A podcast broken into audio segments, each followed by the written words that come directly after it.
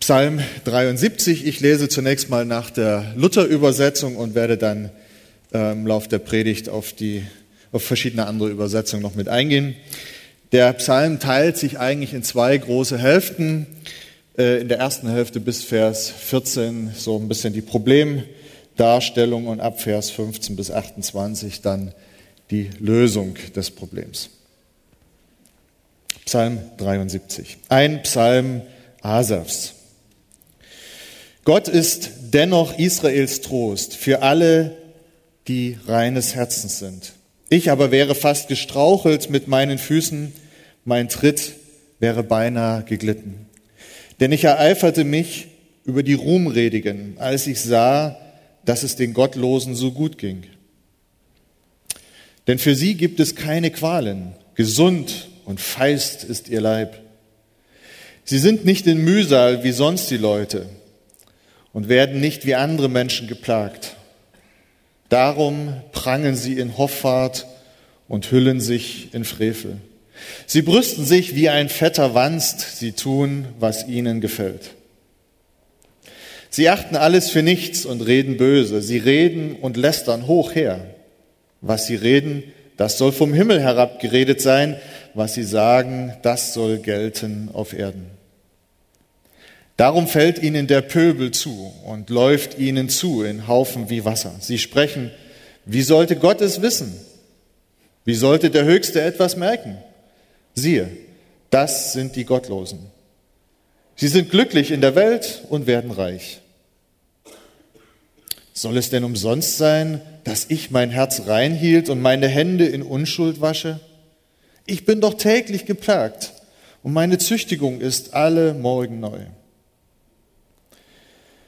Hätte ich gedacht, ich will reden wie sie, siehe, da hätte ich das Geschlecht deiner Kinder verleugnet. So sann ich nach, ob ich es begreifen könnte, aber es war mir zu schwer.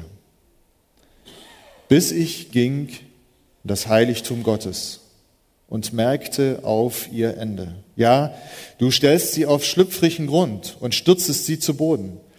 Wie werden sie so plötzlich zunichte? Sie gehen unter und nehmen ein Ende mit Schrecken. Wie ein Traum verschmäht wird, wenn man erwacht, so verschmähst du, Herr, ihr Bild wenn du dich erhebst. Als es mir wehe tat im Herzen und mich stach in meine Nieren, da war ich ein Narr und wusste nichts. Ich war wie ein Tier vor dir. Dennoch bleibe ich stets an dir, denn du hältst mich bei meiner rechten Hand. Du leitest mich nach deinem Rat und nimmst mich am Ende mit Ehren an. Wenn ich nur dich habe, so frage ich nichts nach Himmel und Erde. Wenn mir gleich Leib und Seele verschmachtet, so bist du doch Gott alle Zeit meines Herzens Trost und mein Teil. Denn siehe, die von dir weichen werden umkommen. Du bringst um alle, die dir die Treue brechen. Aber das ist meine Freude, dass ich mich zu Gott halte und meine Zuversicht setze auf Gott, den Herrn, dass ich verkündige all dein Tun. Amen.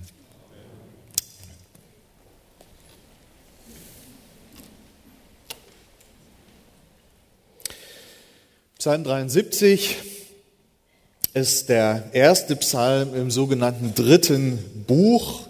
Die Psalmen, 150 Psalmen sind in insgesamt fünf Bücher aufgeteilt. Keiner weiß so richtig die Hintergründe, warum und weshalb, aber weil wir nun gerade bei 73 sind, wird es dem einen oder anderen auffallen, dass da drüber steht, drittes Buch. Tangiert uns am Ende jetzt nicht näher für die Auslegung, spielt es keine äh, entscheidende Rolle, aber das ist eine traditionelle Einteilung. Manche nehmen an, dass das vielleicht in Anlehnung an die fünf Bücher Mose entstanden ist, so dass man auch irgendwie fünf Psalmbücher hat. Wir haben hier einen Psalm Asaf, so steht es ganz am Anfang geschrieben.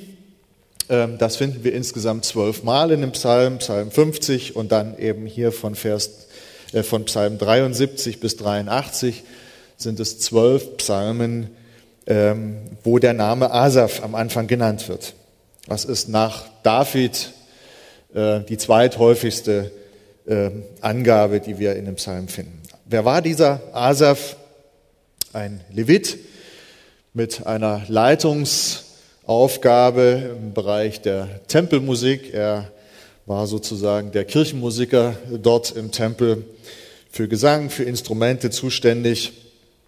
Und äh, ja, entweder hat er diesen Psalm direkt komponiert, geschrieben, oder er war maßgeblich der, der ihn aufgeführt hat. So ganz hundertprozentig genau weiß man das nicht, aber es ist gut möglich und das ist auch die traditionelle Sicht, dass Asaph hier wirklich der Autor dieses Psalms ist. Je nachdem, was man für eine Bibel hat, findet sich, finden sich unterschiedliche Überschriften über diesen Psalm. Und ähm, wenn man so den, die erste Hälfte liest, könnte man denken, man müsste drüber schreiben, warum geht es den Gottlosen so gut? Asaf schreibt eine andere Überschrift über diesen Psalm, nämlich das, was wir im Vers 1 eigentlich lesen, ist letztlich Ergebnis und Zusammenfassung des ganzen Prozesses, den Asaf durchgemacht hat. Und äh, er schreibt nicht drüber, warum geht es den Ungläubigen, den Gottlosen so gut, sondern er schreibt drüber, Gott ist dennoch Israels Trost. Gott ist dennoch gut zu mir, zu meinem Volk. Das ist das, was eigentlich als Überschrift über diesem Psalm steht und deshalb denke ich, ist auch gut, diese Predigt so zu überschreiben. Eine kleine Einschränkung macht Asaf gleichwohl. Er sagt nicht pauschal, Gott ist gut gegenüber allen Menschen, pauschal, egal wie rum, und auch noch nicht mal ganz pauschal gegen Israel, sondern in diesem kleinen Nachsatz äh, ist Israels Trost für alle, die reines Herzens sind. Das ist uns ein kleiner Hinweis, dass äußere Zugehörigkeit, Mitgliedschaft auf dem Papier am Ende nicht ausreicht. Das war damals ein Problem im alten Israel, das ist heute bei uns nicht anders. Am Ende geht es darum, wie ist meine innere Herzenshaltung, wie stehe ich persönlich, unmittelbar von meinem Herzen her zu Gott.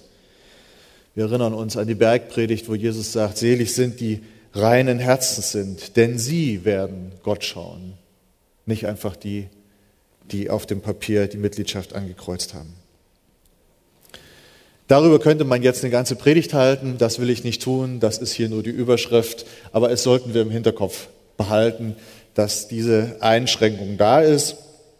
Und das wird sich auch ein klein bisschen durch den Psalm mit durchziehen. Wir haben wie gesagt, dann eine erste große Hälfte in diesem Psalm, ein erstes, einen ersten großen Abschnitt, ähm, der letztlich bis, ähm, bis Vers 14 geht, nämlich die Darstellung des Problems, warum geht es den Gottlosen so gut. Zunächst stellen wir einfach fest, ja, es ist offensichtlich erlaubt, auch solche heißen Fragen, kritische Fragen, bohrende Fragen, unbequeme Fragen Gott zu stellen. Die Psalmen sind da sehr realistisch. Völlig unabhängig vom Thema finden wir das an ganz vielen Stellen. Der Psalmist schüttet einfach ganz ehrlich sein Herz vor Gott aus. Das ist ein, ein erster Gedanke, den wir ganz grundsätzlich mitnehmen können aus diesem Psalm, aus den anderen Psalmen, die wir jetzt den Sommer über mit betrachten. Zu Gott können wir wirklich einfach offen und ehrlich kommen. Wir müssen Gott nichts vorspielen. Er weiß sowieso, was Sache ist. Wir müssen nicht irgendwas zelebrieren. Gott weiß sowieso, was in unserem Herzen ist. Also, Asaf ist hier offen und ehrlich. Wenn wir Vers 2 anschauen, ich wäre fast gestrauchelt mit meinen Füßen, sagt er. Mein Tritt wäre beinahe geglitten. Ja, wenn er dieses Problem im Blick hat mit diesen Gottlosen, sein Blick hat sich so fokussiert auf diese Menschen ringsrum, dass er sagt, ich wäre fast gestrauchelt, wäre ausgeglitten, gestolpert, im Zweifel gar vom Weg abgekommen. Ja, wenn ich so eine Autobahnpiste laufe, super tolle Asphaltstraße, okay, da kann ich mir es leisten, rechts und links ein bisschen zu schauen, ohne dass ich gleich hinfalle. die meisten Wege, zumindest im alten Israel, auch die Straßen waren nicht der Gestalt. Da war man gut beraten, auch ein Stück weit auf den Weg zu gucken und nicht nur rechts und links äh, in die Luft zu gucken. Also hier dieses Bild, was Asaf aufgreift. Ja, wer sich zu stark irgendwohin den Blick richtet und fokussiert, kann vom Weg abkommen. Ich wäre fast gestrauchelt. Aber wo liegt genau das Problem?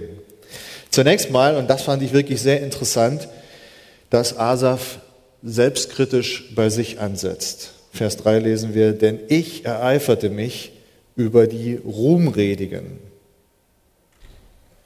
Oder man kann übersetzen, ich beneidete die Prahler, die Übermütigen. Ich hatte zunächst mal ein Problem. Ich war neidisch, ich war eifersüchtig. Ja, worauf denn? Warum denn?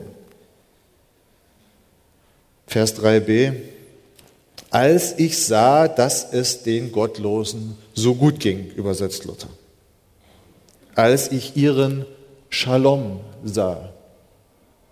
Shalom, Frieden, aber mehr als Waffenstillstand.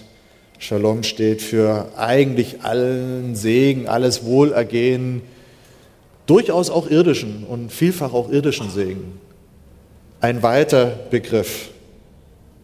Und das, das, das sollen die Gottlosen da haben, das erkennt Asaf bei diesen Gottlosen, bei den Bösen, bei den Frevlern. Was heißt das konkret? Wir lesen weiter. Denn für sie gibt es keine Qualen. In manchen Übersetzungen werdet ihr finden, keine Qualen bis zum Tod. Also nicht nur jetzt und gerade und eben, sondern langfristig, das ganze Leben lang. Unglaublich, oder? Was sind das für Menschen, die ihr ganzes Leben lang Shalom haben? Gesund und feist ist ihr Leib. Ach, versteht man heute kaum noch dieses alte deutsche Wort. Was sind das für Menschen? Sie sind heil, sie sind wohlgenährt. Man kann übersetzen, sie sind schlicht und einfach fett. So gut genährt sind sie. Soll ja heute noch Kulturen geben, wo eine kräftige Statur Ausdruck von Wohlstand ist. Ja, klar. Nur die, die ordentlich Geld haben, können sich entsprechend Nahrung leisten. Vers 5.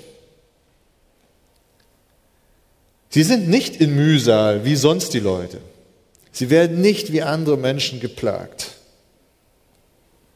Keine Not, keine Plage, keine Lasten. Das, was der normalsterbliche Mensch so Tag ein, Tag aus an Päckchen mit sich rumträgt, irgendwie ist das alles nicht da. Gesundheit, Wohlstand, Reichtum, Job, Freunde, alles super, alles in Butter.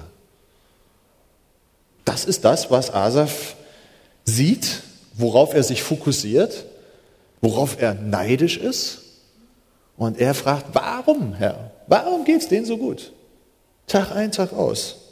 Ist ja unglaublich. An der Stelle vielleicht eine kleine Zwischenfrage. Ist das überhaupt eine realistische Darstellung, die Asaf hier uns darstellt? Du schüttelst den Kopf, Wolfgang. Ich sage, du schüttelst den Kopf, Wolfgang. Ja, andere schütteln den Kopf. Das ist doch irgendwie, also lieber Asaf. Versuch doch mal ein Schrittchen zurückzutreten. Guck, doch mal die Welt real an. Du, du machst dir doch was vor. Das ist doch auch beim durchschnittlichen Gottlosen nicht täglich Stand der Dinge, oder?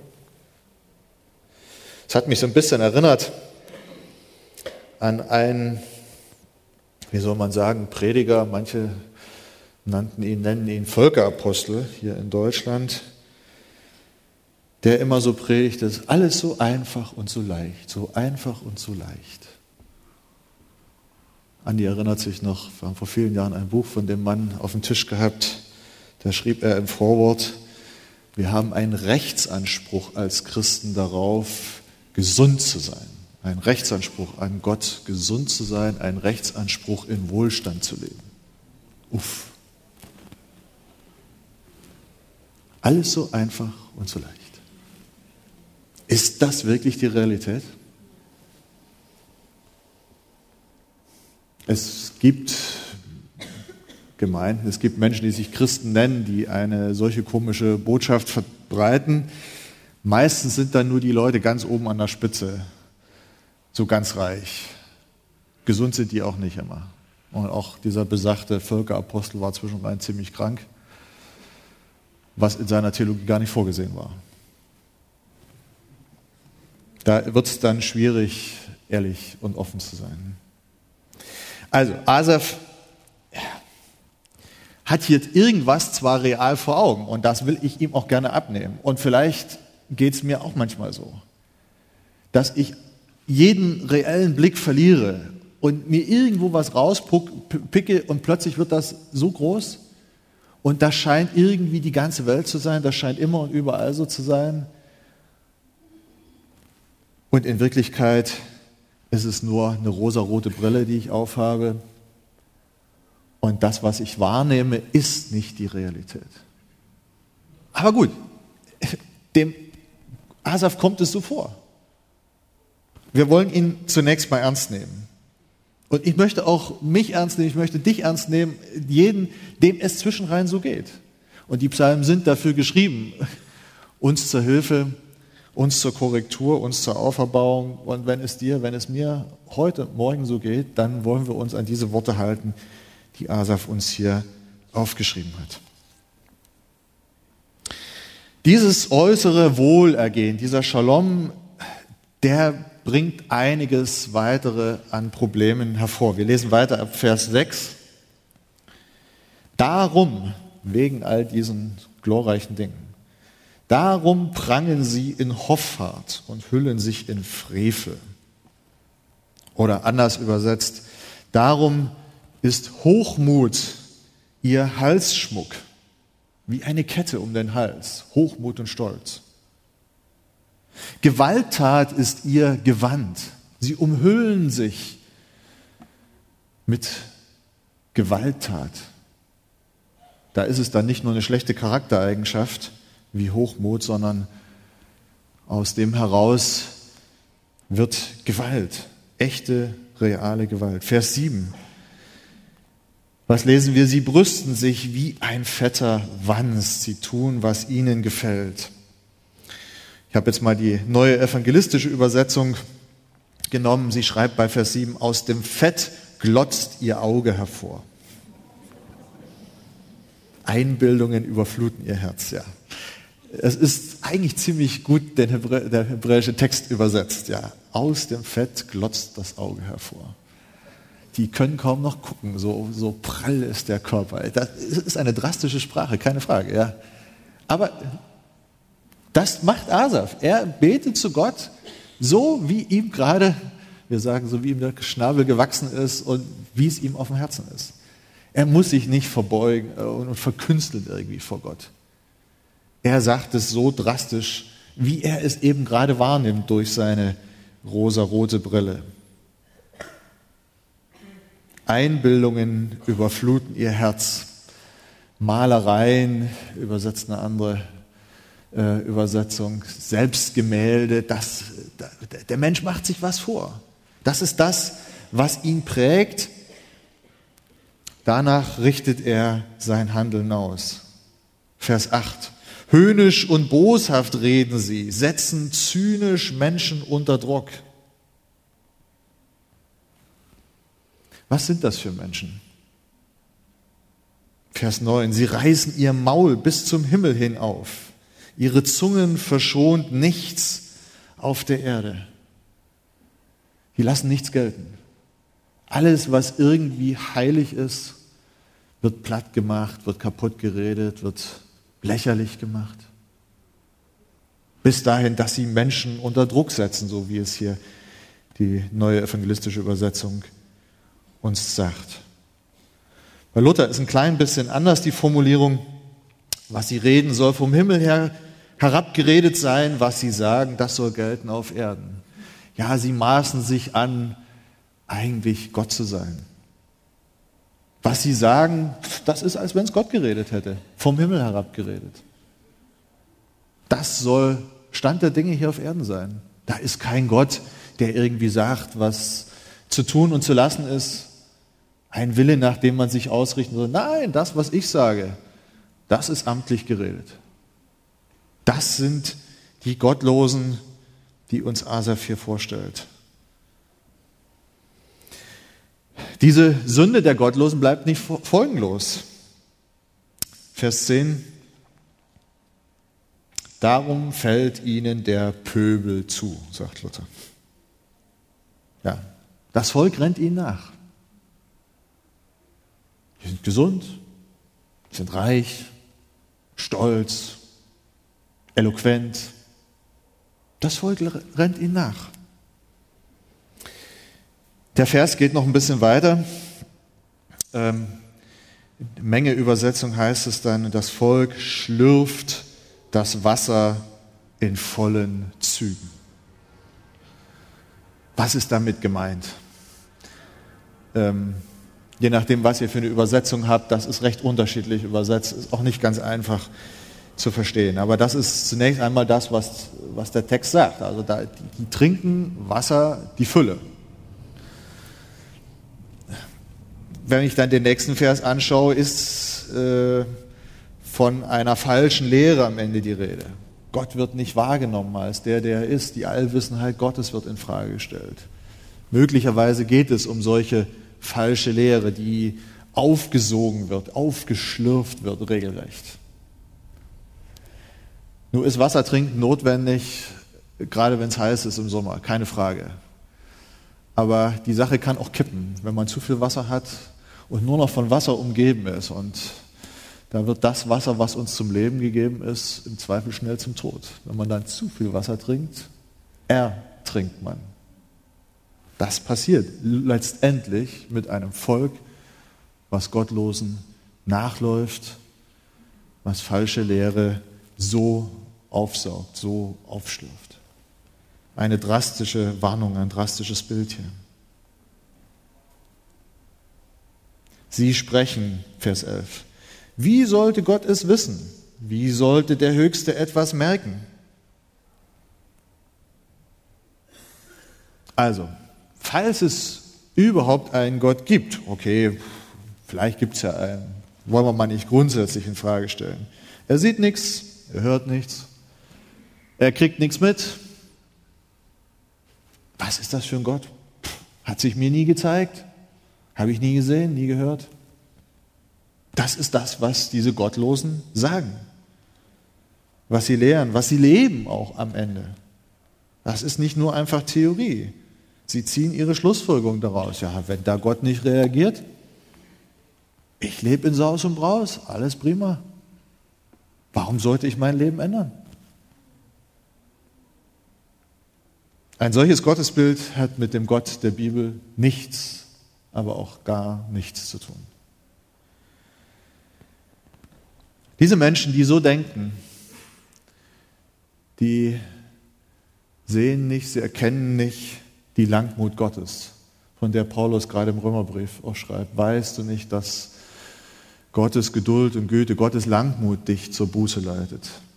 Ja, das kann ich erkennen, wenn es Gott mir offenbart hat. Zuvor denken die Menschen, ich kann das, was die Gläubigen Sünde nennen, ich kann das tun und machen. Ich kann Schandtat tun, ich kann mich mit Frevel umhüllen, mit Gewalttat. Passiert ja nichts. Sie verkennen die Langmut, die Geduld, die Güte Gottes, ziehen völlig falsche Schlüsse daraus. Die Tatsache, dass Gott nicht jede Sünde sofort bestraft,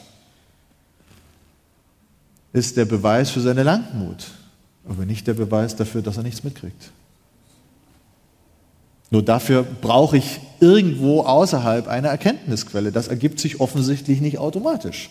Also wenigstens für diese Gottlosen nicht. Und das ist auch die Realität, die wir persönlich auch immer wieder erleben.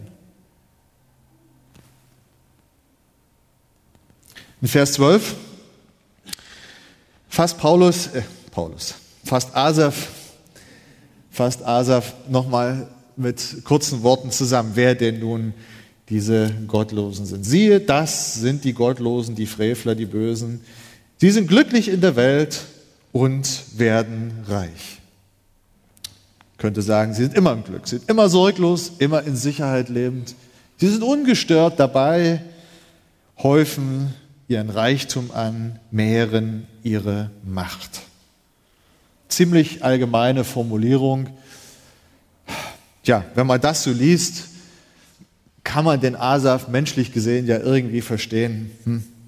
Ja, das klingt alles sehr verlockend. Läuft ja scheinbar alles rund.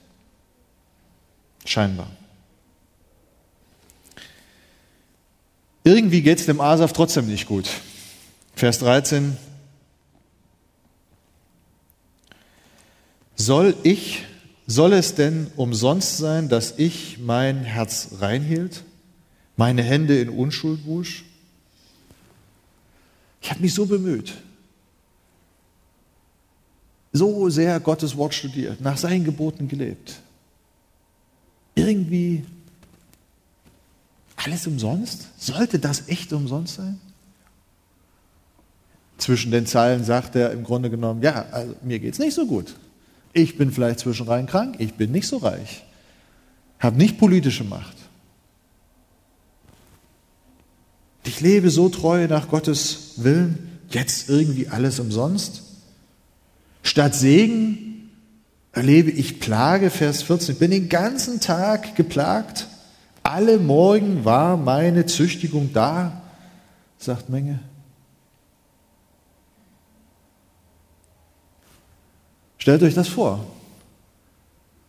Du kannst nachts vielleicht kaum schlafen, wachst früh morgens auf und hier sind wieder Schmerzen und da sind Schmerzen und durchs Dach regnet es rein, wenn man denn ein Dach hat. Ich weiß, im Kühlschrank ist nichts. Was immer die konkrete Situation von Asaf war, mehr sagt er uns hier nicht, mehr sagt der Psalm einfach nicht. Es ist müßig dann zu spekulieren. Aber offensichtlich ist sein ganzes Leben so, zumindest so wie es ihm vorkommt, dass da bei den Gottlosen alles super, alles Sonnenschein ist und bei ihm ist alles Mist. Alles Plage, alles Übel, alles traurig. Jeden Tag Zweifel, den ganzen Tag. Auch da wieder die Frage, ist denn das wirklich das Normale? Ist das die Realität? Auch da muss man sagen, lieber Asaf, wahrscheinlich fokussierst du dich auch sehr stark auf ein irgendwie reales Problem und übersiehst nicht, siehst nicht, dass nicht das Problem dein ganzes Leben ist, sondern irgendwie nur ein Teil der Geschichte. Aber wie es denn manchmal so ist, wir sehen dann, wir sind geneigt dazu, dann sehr schwarz-weiß zu sehen und irgendwie eine Differenzierung ist dann irgendwo nicht mehr möglich. Aber gut, so ist die Problemlage. Irgendetwas scheint doch da nicht zu stimmen. Den Gottlosen geht's gut, ich bin geplagt. Weiß Gott am Ende vielleicht doch nicht alles? Ist er gar ungerecht?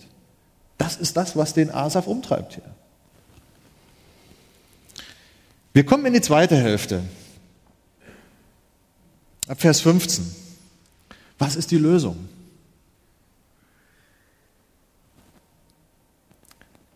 Letztendlich, wenn man es ganz pauschal überschreiben möchte, müsste man sagen, vertraue Gottes Vorsehung, vertraue deinem Vater im Himmel, so wie er es macht, ist es gut. Wir hatten am Anfang gesagt, mit der Überschrift von Asaf, Gott ist dennoch gut. Egal wie es mir gerade ist, wie real die Probleme, wie irreal sie sind, Gott ist dennoch gut. Vertraue Gottes Vorsehung. Aber zunächst, wie ist der Weg dahin? Wie erkennt Asaf das? Er lässt sich letztlich darauf ein, seinen Blick abzuwenden, die menschliche Perspektive zu verlassen und hin zu einem göttlichen Blickwinkel zu kommen. Vers 15 hätte ich gedacht, ich will reden wie sie, siehe, dann hätte ich das Geschlecht deiner Kinder verleugnet. Also einfach nur das Reden der Gottlosen übernehmen, nee, sagt er. Also so weit dämmert es ihm, das ist keine Option. Ich würde letztlich meine Gemeinde verraten. Ja, mein Volk Israel, meine christliche Gemeinde. Meinen Hauskreis. Ich würde, wenn ich so rede wie all die anderen, nee, ich schade mir selbst, aber ich schade auch den anderen. Ich würde sie verraten. Das ist also keine Option. Okay, nächste Variante, Vers 16. So sann ich nach, ob ich's begreifen könnte, aber es war mir zu schwer. Er überlegt, er denkt nach, er grübelt, versucht Erkenntnis zu gewinnen, er selbst, Asaf. Am Ende, es war Arbeit, es war Mühe, es war Qual in meinen Augen, sagt er. Irgendwie fruchtet das nicht. Schlüssel zu wahrer Erkenntnis liegt am Ende offenbar nicht im Menschen selbst. Mich einfach hinzusetzen und nur scharf nachzudenken, funktioniert nicht. Es ist mühsam, viel Arbeit und bringt keine entsprechenden Früchte. Was macht Asaf? Was sagt er uns? Vers 17. Es war mir zu schwer, bis ich ging in das Heiligtum Gottes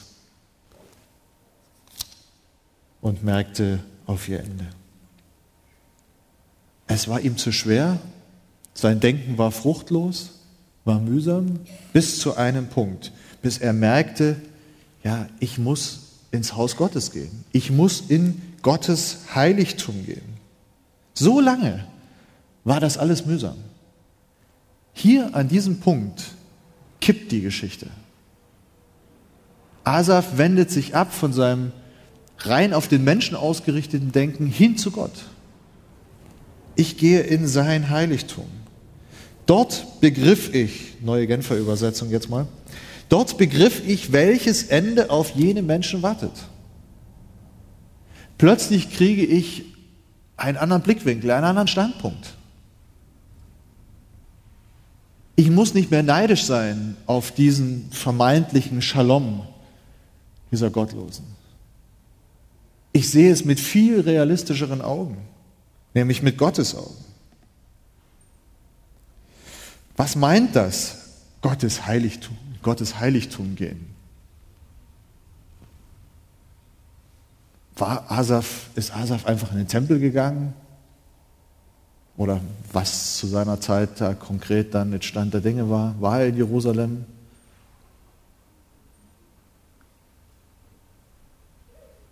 Ja, vielleicht ist er ganz buchstäblich hingegangen als der Kirchenmusikdirektor persönlich.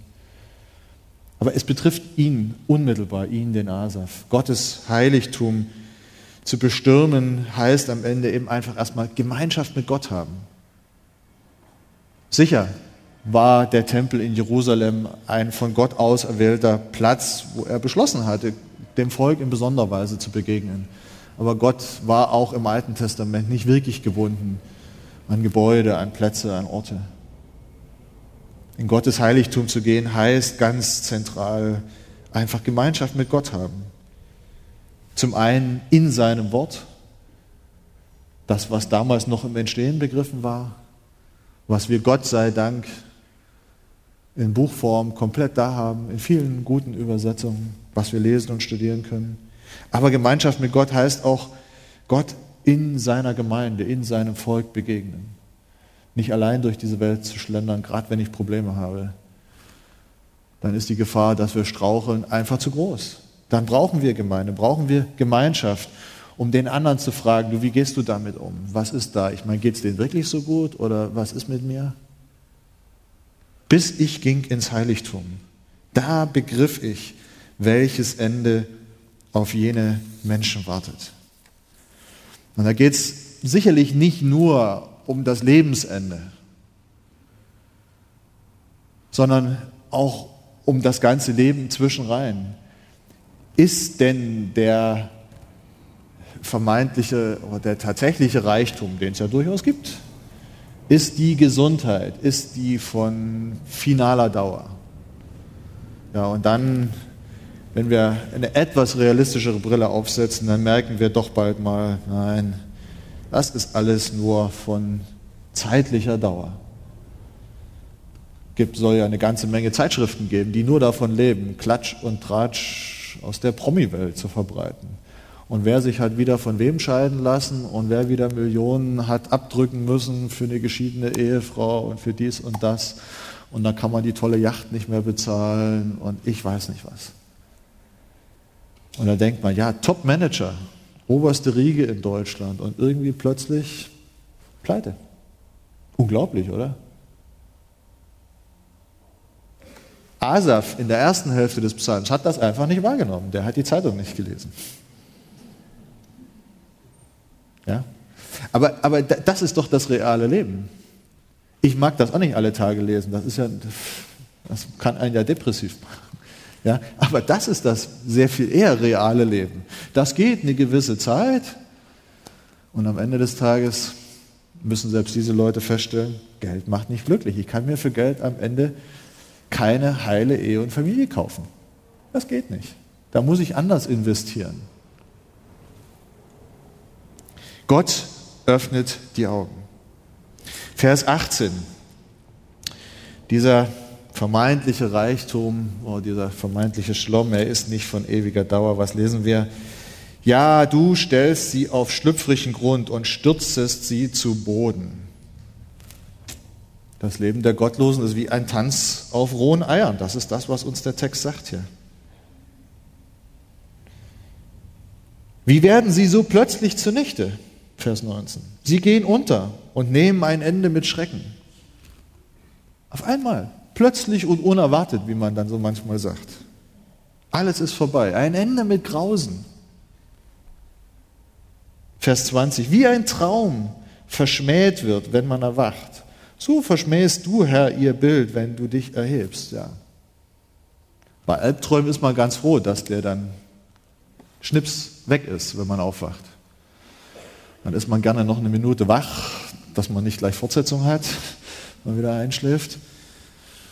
Ja, aber auch die schönen Träume, wenn man aufwacht, zack, wie eine Seifenblase sind sie zerplatzt. Dann mag die Seifenblase noch so schön groß sein und es gibt ja tolle Mischungen von Seifenblasen, äh, Flüssigkeit heutzutage. Man kann riesige Seifenblasen machen. Es ändert all nichts daran. Seifenblase, Seifenblase. Sie zerplatzt. Wie ein Traum zerplatzt dieser Wohlstand, die Gesundheit der Gottlosen.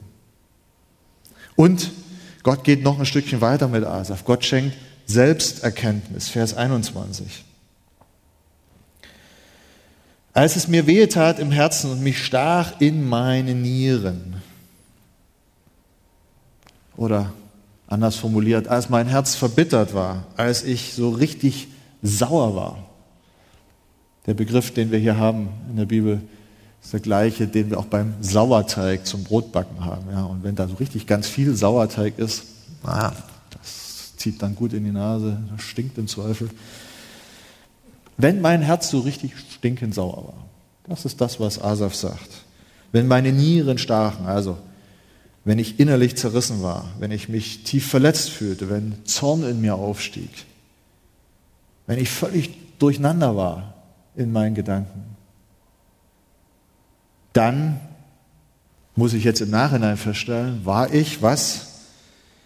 Nächsten Vers lesen wir es, Vers 22. War ein Narr. Es war dumm. Völlig idiotisch. Ich hatte keine Einsicht, keine Erkenntnis. Ja, was sagt Asaf? Ich war wie ein Tier.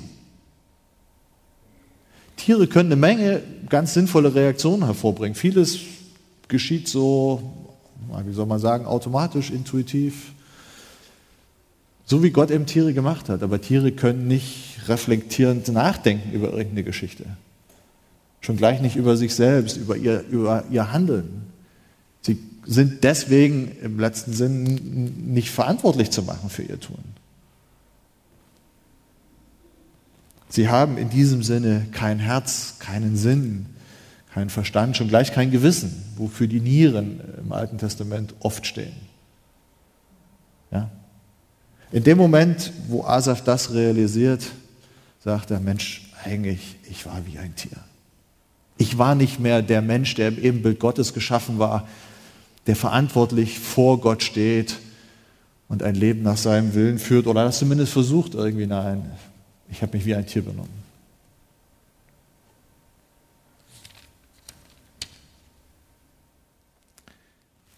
Die Sache wechselt ins Positive rüber. Vers 23. Wir lesen, dennoch bleibe ich stets an dir. Du hältst mich bei meiner rechten Hand, du leitest mich nach deinem Rat und nimmst mich am Ende mit Ehren an. Diese zwei Verse, die sind manchen von uns wahrscheinlich geläufig, so in Lutherbibel fett gedruckt, so ein klassischer Kernvers.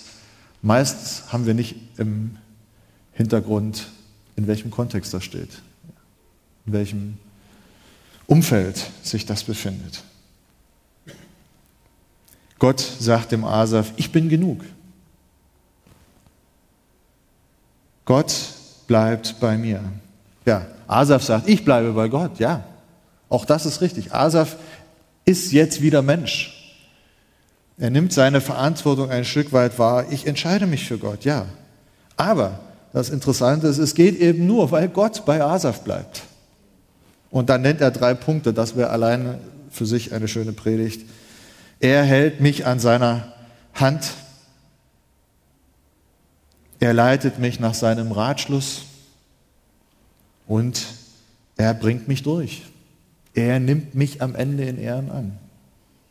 Also das Hier und Jetzt, Gott ist da, er hält mich fest. Er führt mich in den nächsten Zeiten, in meinem irdischen Leben, gibt mir Wegleitung, aber ich weiß, ich werde ankommen. Er nimmt mich am Ende in Ehren an. Deswegen kann der Asaf sagen, ja, ich bleibe bei Gott, weil Gott beschlossen hat, bei Asaf zu bleiben. Final bis ans Ende. Und dann Vers 25, 26, auch das wieder ganz bekannt in der Formulierung, wenn ich nur dich habe, so frage ich nichts nach Himmel und Erde wenn ich nur dich habe. Gott allein ist genug. Was wäre denn im Himmel als Alternative? Tja, irgendwelche anderen Religionen. Ob es Religionen sind, die nur einen Gott haben, egal wie sie diesen Gott nennen. Ob es Religionen sind, die Millionen Götter haben. Ob es eine Religion ist, die offiziell gar keinen Gott hat, wie der Buddhismus. Alles, was da im Himmel in Anführungszeichen existiert, ist irrelevant für. Also, es ist passé. Wenn ich nur dich habe, dann brauche ich das andere alles nicht. Das gleiche gilt für die Erde.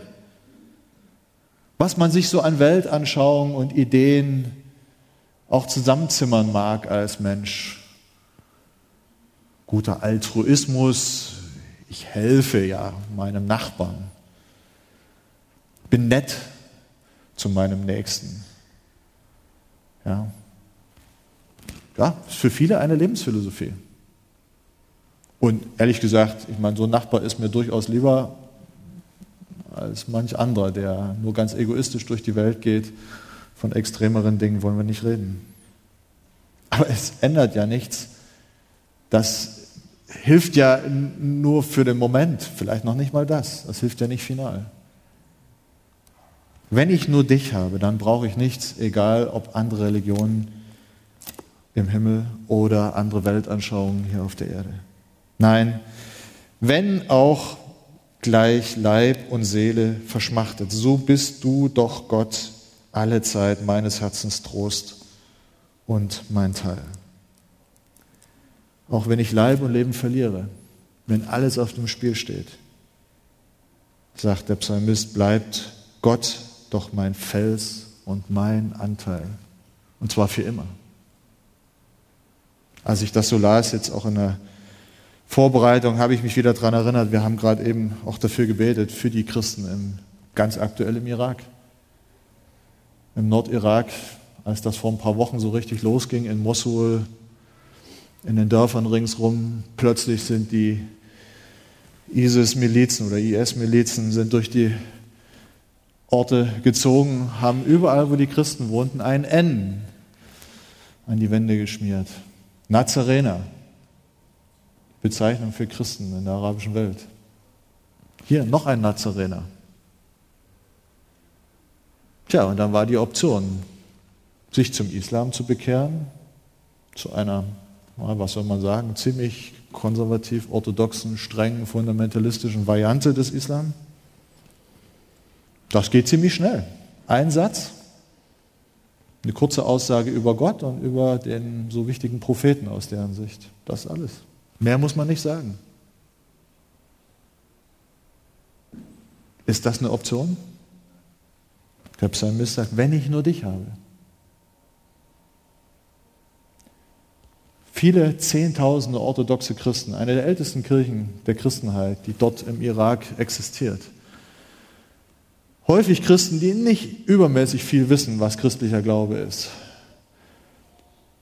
Und doch, als es spitz auf Knopf kommt, stehen sie da und sagen, nein, dieser eine Satz ist keine Option für mich. Tja, was bleibt dann? Flucht. Und dann haben sie oft nur wenige Stunden Zeit, die Orte zu verlassen.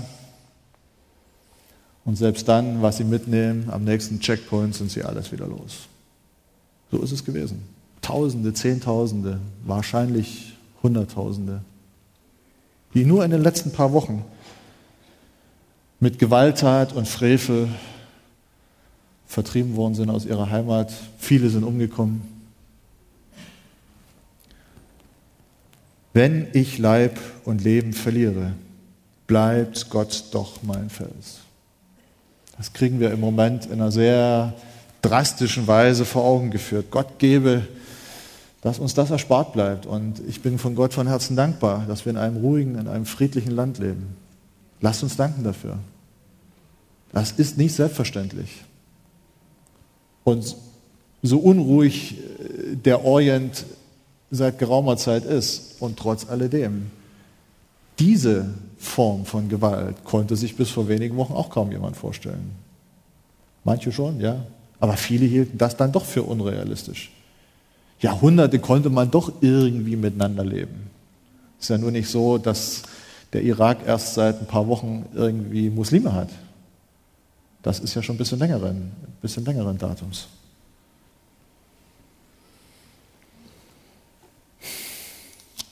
Ich bin froh, dass Asa 4 einen Vers vor dem Ende noch einschiebt, wo er ganz kurz über die Gerechtigkeit Gottes spricht. Vers 27. Denn siehe, die von dir weichen, sie werden umkommen. Du bringst um alle, die dir die Treue brechen. Ja, es wird eine Zeit kommen, da wird Gott Gericht schicken. Gottes Langmut ist nicht ewig. Seine Geduld mit Sündern ist nicht ewig. Es wird eine Zeit geben, wo sich jeder für sein Handeln vor Gott verantworten muss. Das gilt erstmal pauschal für jeden, so wie es Asa 4 uns sagt. Es gilt am Ende aber eben auch für die Menschen im Volk Gottes, die irgendwie da mitgelaufen sind, irgendwie dabei waren und die am Ende Gott die Treue gebrochen haben die am Ende also irgendwie faktisch doch nur auf dem Papier dabei waren. Gott wird eines Tages Gerechtigkeit üben, er wird Gericht üben. Asa freut sich hier nicht darüber. Er konstatiert das lediglich. Ein Satz, ein Vers, aber das muss noch gesagt sein. Der Psalm endet mit dem positiven Ausblick, das ist meine Freude, so Luther-Übersetzung, dass ich mich zu Gott halte und meine Zuversicht setze auf den Herrn, dass ich verkündige all sein Tun. Anders formuliert, nochmal mit der neuen evangelistischen Übersetzung, die Gottesnähe tut mir gut. Gott nahe zu sein, das tut mir gut. Ich finde meine Zuflucht bei Jahwe, dem Herrn. Das ist die Lösung seines Problems. Nicht selbst zu grübeln, sondern zu Gott zu gehen, in sein Heiligtum, bei einfach Gott nahe zu sein. Er vertraut ganz und gar der guten Vorsehung seines himmlischen Vaters. Das ist das, was wir hier am Ende des Psalms sehen. Und bei alledem der Psalmist Asaf ist nicht einfach nur glücklich und zufrieden hat gesagt, okay, ich kann das jetzt alles ein bisschen besser einordnen, sondern Er wird sogar aktiv. Er sagt, nun will ich alle deine Taten erzählen. Ich will meine frohe Hoffnung, die ich neu wiedergewonnen habe, ich will sie weitersagen. Das soll nicht bei mir bleiben. Es gibt zu viele Menschen, die das dringend hören müssten. Und so wünsche ich mir, dass wir, wenn wir diesen Psalm lesen, dass wir einerseits für uns selber, wenn wir vielleicht in so Situationen stehen, vielleicht auch jetzt gerade, dass wir einerseits mit dem Weg, den Asaf gegangen ist, unser Problem unter die Füße bringen indem wir zu Gott gehen, indem wir Gottes Perspektive einnehmen, indem wir Gott einfach nahe sind und sehen, er ist da, er hält mich fest, er führt mich, er nimmt mich am Ende an. Aber dass es dabei nicht bleibt, sondern dass wir Chancen und Möglichkeiten nutzen, wenn Gott sie gibt, dass wir mutig sind, den Mund auftun und von dieser Hoffnung etwas weiter sagen in dieser Welt, die so voll von Hoffnungslosigkeit ist. Amen.